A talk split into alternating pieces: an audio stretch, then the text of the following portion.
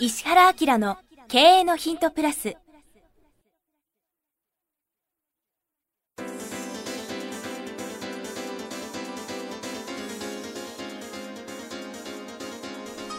ポッドキャスト石原明の経営のヒントプラスは勝てるビジネスモデルや売れる仕組みの作り方。経営者や起業家が持っておくべき能力とその磨き方。リーダーの育成や強い組織の作り方などについて経営コンサルタントの石原明がリスナーの皆様からのご質問に直接お答えする形でお伝えしていく番組です。企業を継続発展させるためのノウハウを提供する日本経営教育研究所がお届けいたします。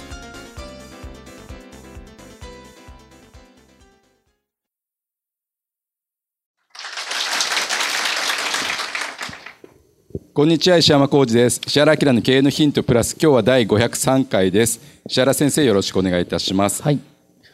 本日は第16回大阪公開収録にてお送りしております。すごいね、これ。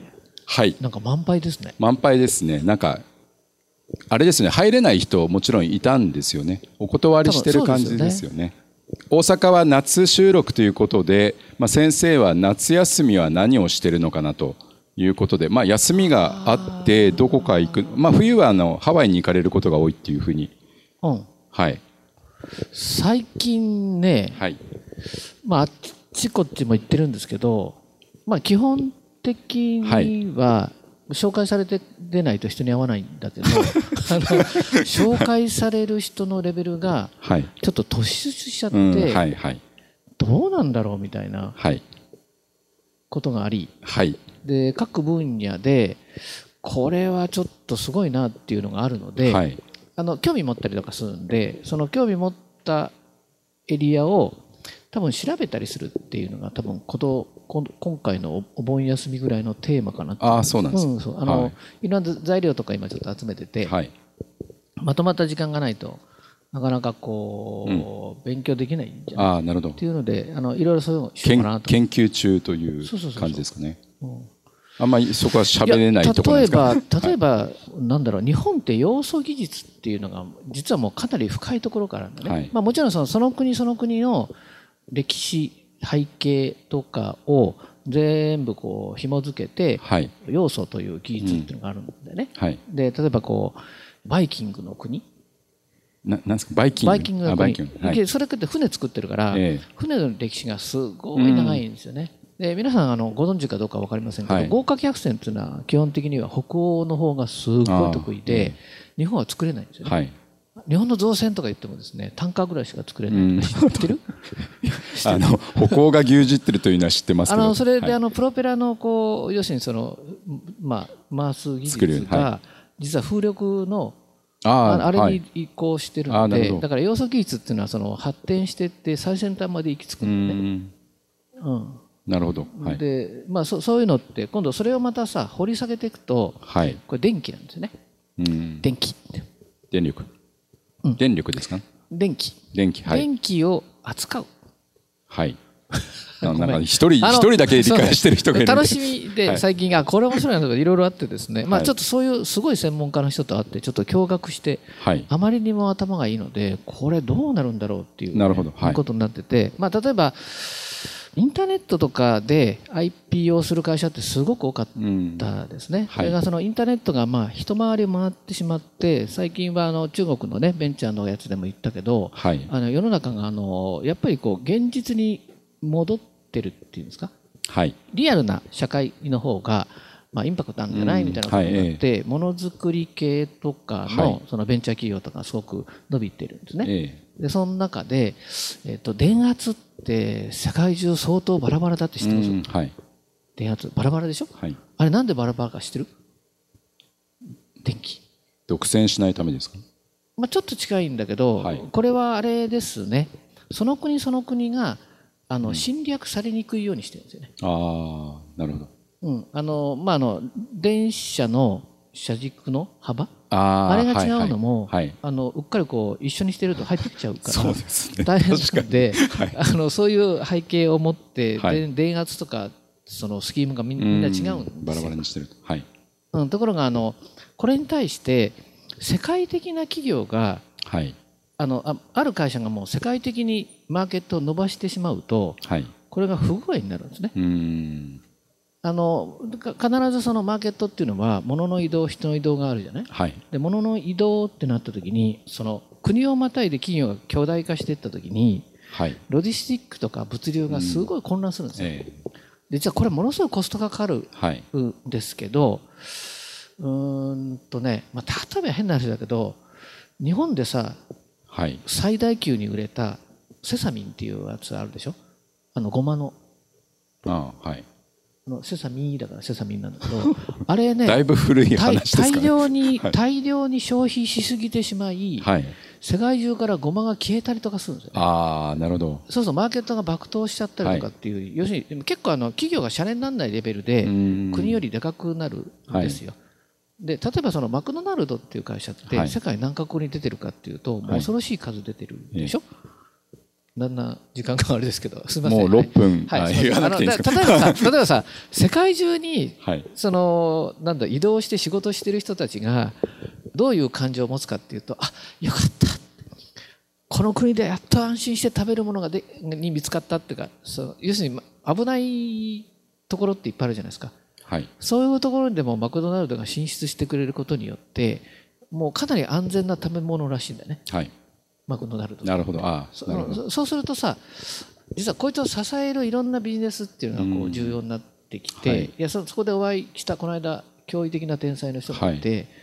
あのマルチ言語でマルマルチプロトコルって言うんだけど、すべての国の電圧を変換できちゃうようなコンデンサーみたいなやつの技術を持ってる会社なんですよ。すごいよ、はい、だってそのマクドナルドの物流に関わる、はい、あのパテの運搬っていうのがさあ,、はい、あれそのなんていうの？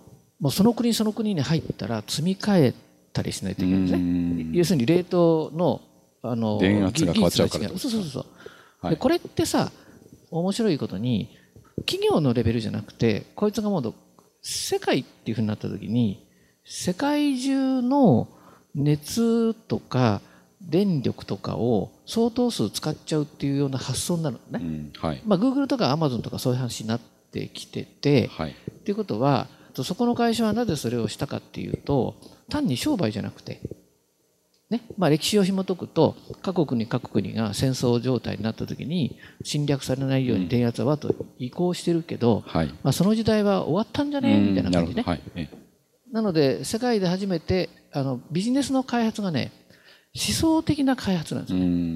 わかります？思考的にこういうものを作るべきだという発想の中で、そういう技術をもともとあったその要素技術をあの、まあ、つなぎ合わせて、はい、こう世界でその会社できないんですよ。日本ですよ。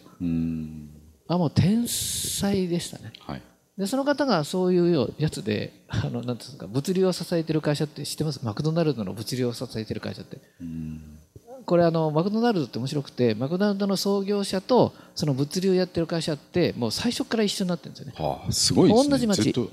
お前が世界中にマクドナルド広げるんだったら俺がお前の物流全部一手に引き受けてやるぜっつって、はあ、契約なしでやってるんだって。ね。え。ー、でその会社からオファーが来て、その会社からオファーが来て、うちはここでやりたいって時に、それはなんでかって言ったら、そこの会社でできないからね。あはい、っていうような感じなんだけど、なんで作ったのって言ったら、まあ、そろそろ戦争もね、あれだから、うん、世界中のえっと、エネルギーの効率を考えた時には多分それは誰かが作んなきゃいけないんだよっつって作ったっすよ。はい。そうなんですね。もうそういう人とかと最近僕結構会ったりとかしてるんで、はい、夏休みの話まで戻していいですか、ね、いやな なんだなんだっていうので、はい、今ちょっとそういうのを勉強しなくちゃいけないんで、はい、あ研研究ですね。そこの研究とそうそう。ミームって知ってる、はい、ミームって知ってる人？ミーム。ゼロ人ですね。ああ知ってるよね。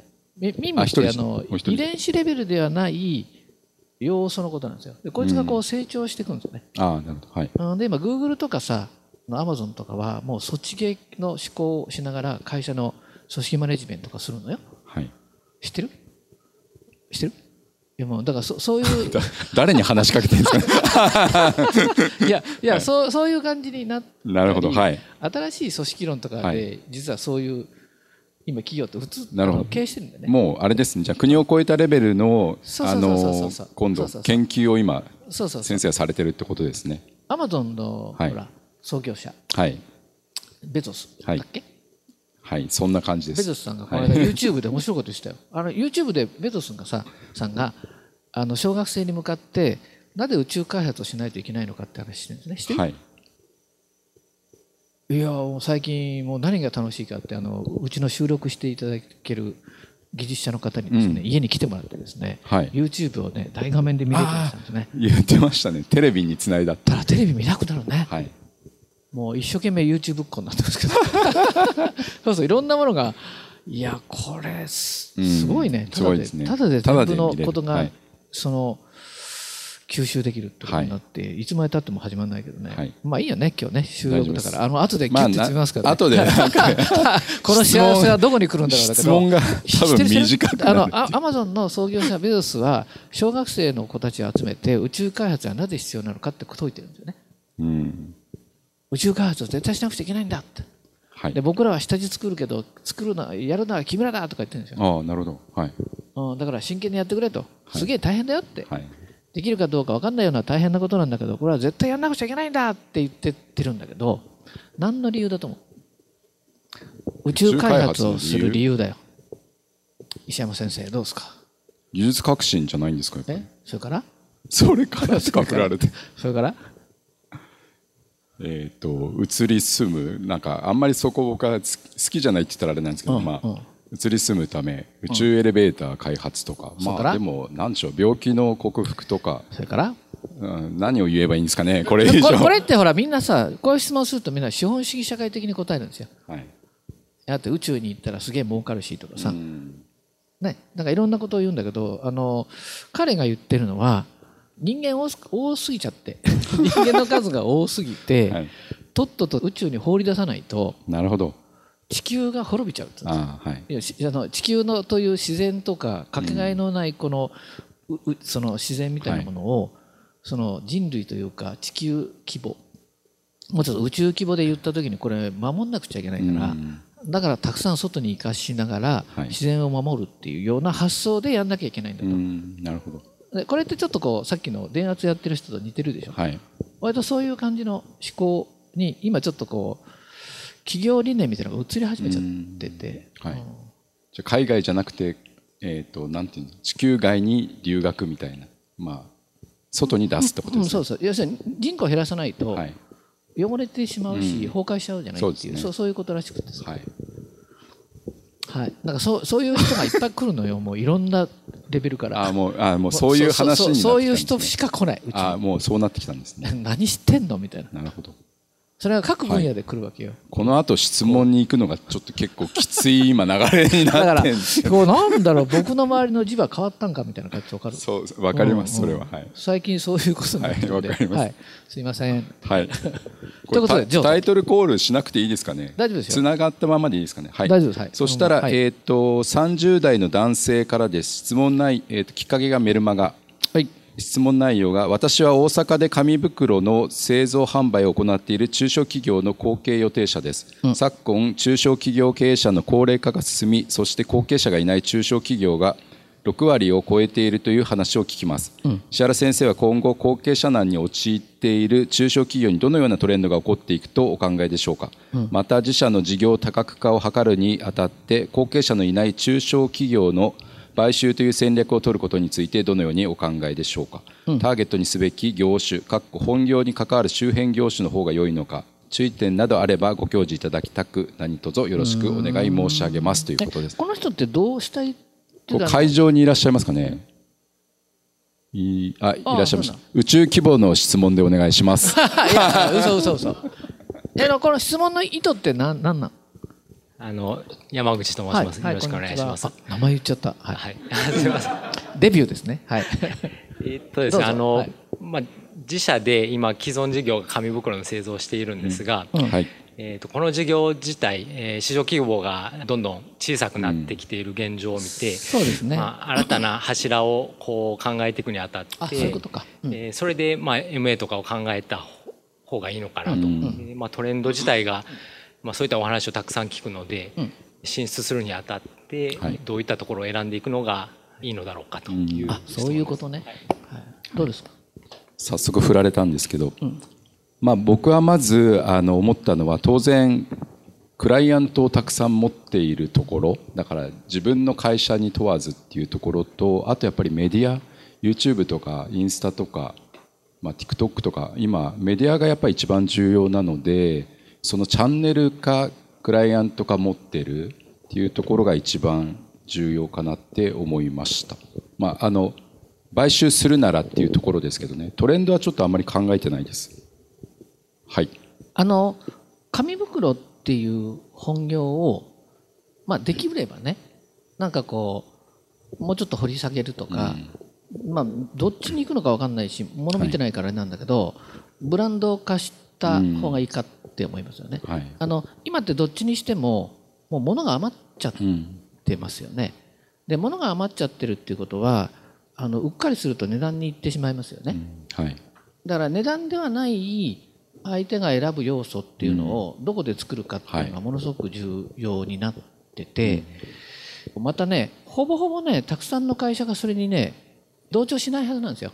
まあ、こんなことやったら値段でしょっていう感じになるんだけど、はい、まあ、さっきの宇宙の話もそうなんだけど、はい、ななんで仕事するのとか、うん、なんでこの業をやりますかっていうのがこれから結構問われる時代になるんですね。うんはい、で問われる人たちは問われる状態でつるんでいくはずなんですよ。はい、でおそらくこういう会社群しか残んないと思います。うん、物事の変化って面白くて今日を境に100%バンっていかないんですよ。うん、はい、あのなんだろう今日も初めて PayPay をですね使ったんですか？タクシーで使いまして、はい、タクシーの運転手も僕も初めてで2 人で初めてで大騒ぎしながらできたねとか言いながらやりましたけど、100億円使おうが何しようが、今日から明日にバンってものが変わらないんですよ、だから少しずつ変わっていきながら新しいものが少しずつ変わっていって、古いものが少しずつ衰退していくんですね。んでどっち側に確実性があるかっていうともうどう考えても物が余っちゃってます、うん、要するにね買う人よりも売る方が多いんですよ、はい、買う人よりも売る方が多いですよね。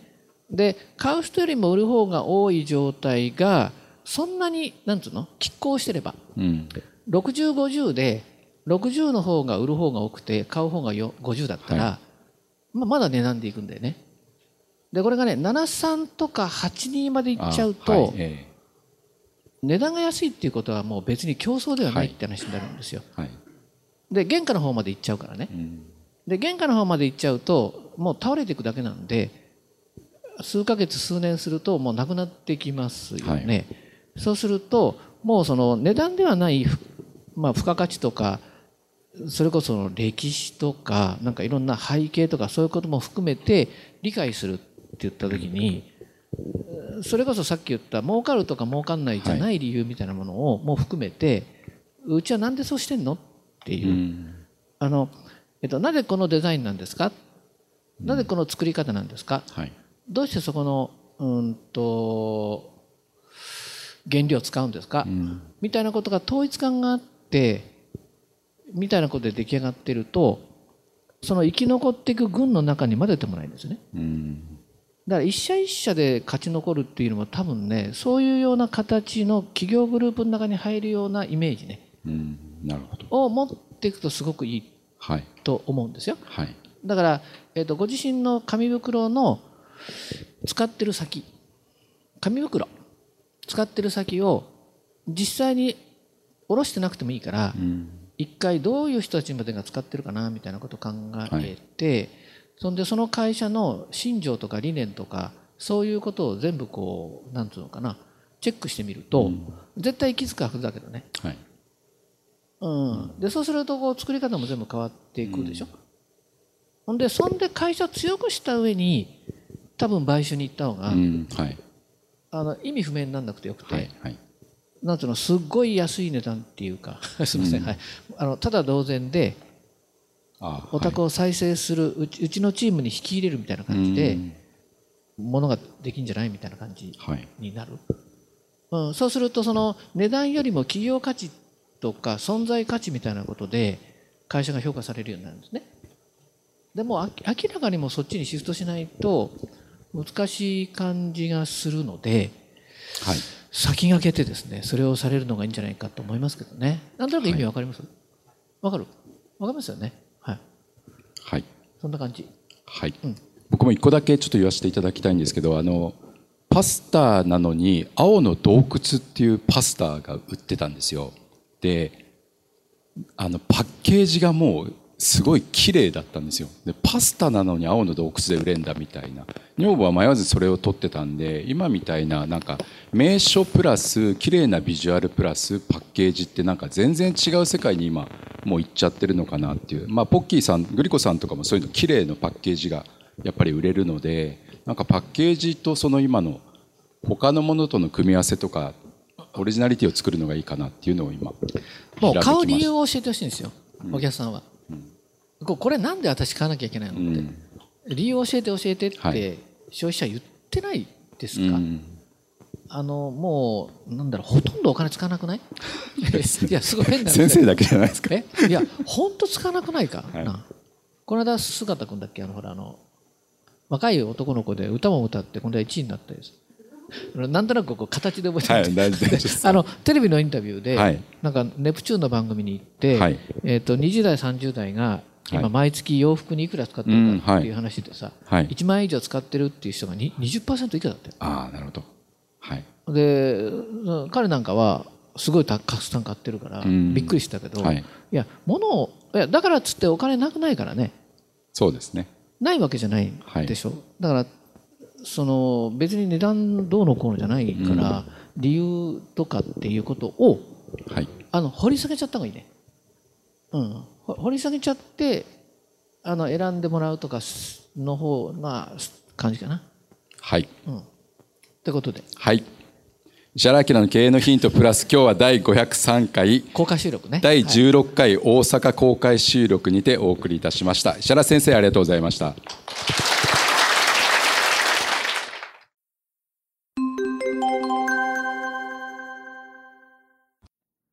番組よりお知らせがございます当番組は第1回より無料で公開しておりますが、番組回数の増加により、ポッドキャストの登録数の上限に達したため、iTunes やポッドキャストアプリで、すべての回をお聞きいただくことができなくなっております。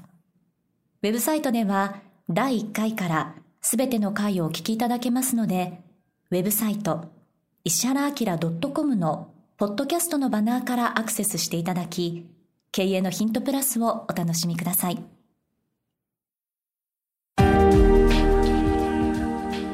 今日のポッドキャストはいかがでしたか？番組では石原明への質問をお待ちしております。ウェブサイト石原明 .com にあるフォームからお申し込みください。URL は www.ishiha ra-akira.com www. 石原 -akira.com です。それではまたお耳にかかりましょう。ごきげんよう。さようなら。